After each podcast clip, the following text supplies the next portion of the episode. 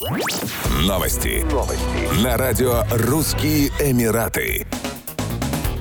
Министерство финансов Объединенных Арабских Эмиратов опубликовало список организаций, освобождаемых от уплаты обязательного налога на прибыль. Речь идет об общественных организациях, работающих на благо населения страны. Так, от уплаты корпоративного налога освободят организации, связанные с религией, наукой, благотворительностью, образованием и сферой культуры. Чтобы получить освобождение, организации должны соответствовать положениям закона о корпоративном налоге и при этом соблюдать все действующие в ОАЭ федеральные и местные законы. Вместе с тем организации должны уведомлять Министерство финансов ОАЭ об изменениях, связанных с их статусом. Общественные организации должны зарегистрироваться в Федеральной налоговой службе ОАЭ и получить налоговый регистрационный номер для целей корпоративного налогообложения. Отмечается, что Кабинет министров ОАЭ может менять список организаций, как сокращать, так и дополнять его. В организациях также будут проходить налоговые проверки на предмет соответствия требованиям закона.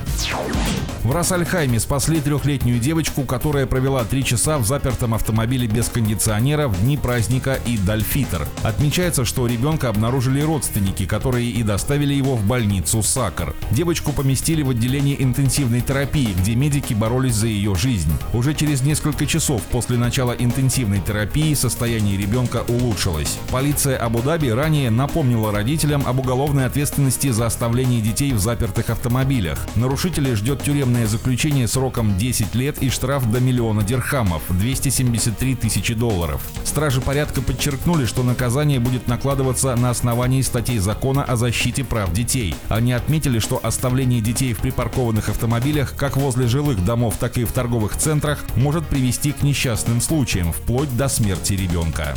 Еще больше новостей читайте на сайте RussianEmirates.com